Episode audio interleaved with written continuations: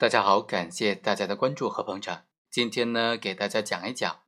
如果你的工资被拖欠的话，你应该怎么办？作为普通的劳动者，面对用人单位拖欠工资的行为，应该怎么样来维护自己的合法权益呢？今天就和大家简单的来介绍一下。我国劳动合同法就明确规定，用人单位没有及时足额的支付劳动报酬的，劳动者可以解除合同。同时呢，用人单位应当向劳动者支付经济补偿。在司法实践当中啊，劳动者被单位拖欠工资的情形主要有以下的几种：第一是这种迟发工资的，单位应当支付补偿金。比如说，王先生起诉公司，称他和公司在劳动合同约定的工资发放日是每月的二十日，但是有时候呢，公司是在这一天发工资。有时候是迟于这一天发工资，从来就没有早于二十日发工资的。王先生就要求公司说没有及时的支付工资，要求被迫解除劳动合同，并且要求公司支付解除劳动合同的经济补偿金八万元。法官经过审理就认为，员工以公司没有按照劳动合同法的规定及时的足额支付劳动报酬为由，提出解除劳动合同的。根据员工工资支付条例的规定，可以认定双方在劳动合同中约定的每月二十日发放工资是违反了相关的规定的。按照当地的工资管理条例的规定呢，每月必须在五日以前来发放工资，所以双方约定每月二十日发放工资呢是属于无效的条款。公司在每月二十日或者是更晚支付劳动工资，违反了相关的法律规定。因此，员工以此为由要求解除劳动关系是符合法律规定的。最终，法院认为，根据员工工作的这个年限和平均的工资啊，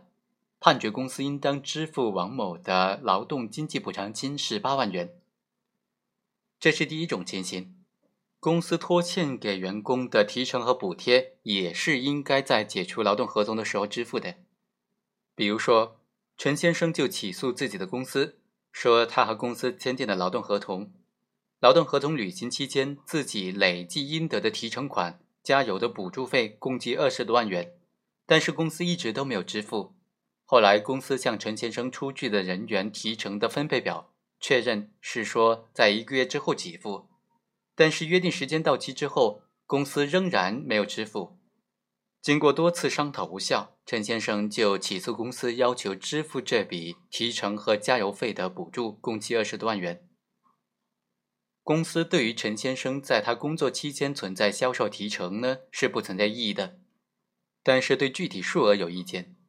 法官就认为，根据劳动合同法第三十条的规定，用人单位应当按照劳动合同的约定和国家规定，向劳动者及时足额的支付劳动报酬。用人单位拖欠或者没有足额的支付劳动报酬的，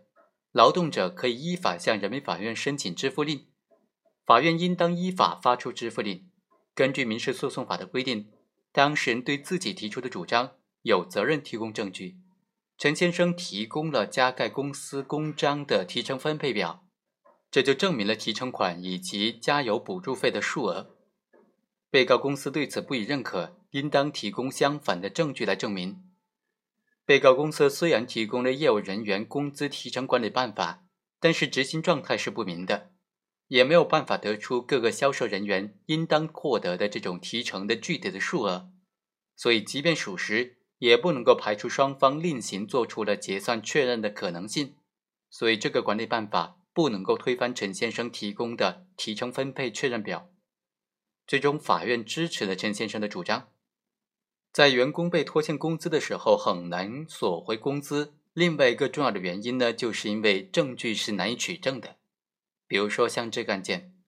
周女士就起诉称说，她进入了这个工厂工作之后，每天工作十二个小时，没有休息日，没有法定节假日，工厂也没有和她签订书面的劳动合同，也没有为她缴纳社会保险费。入职的时候，工厂承诺包吃包住，每月工资不低于四千五，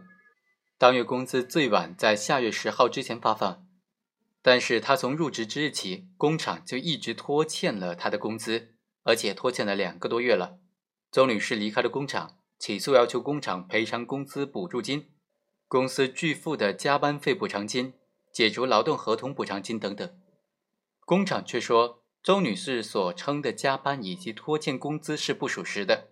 工厂从来没有向周女士承诺过工资不低于四千五。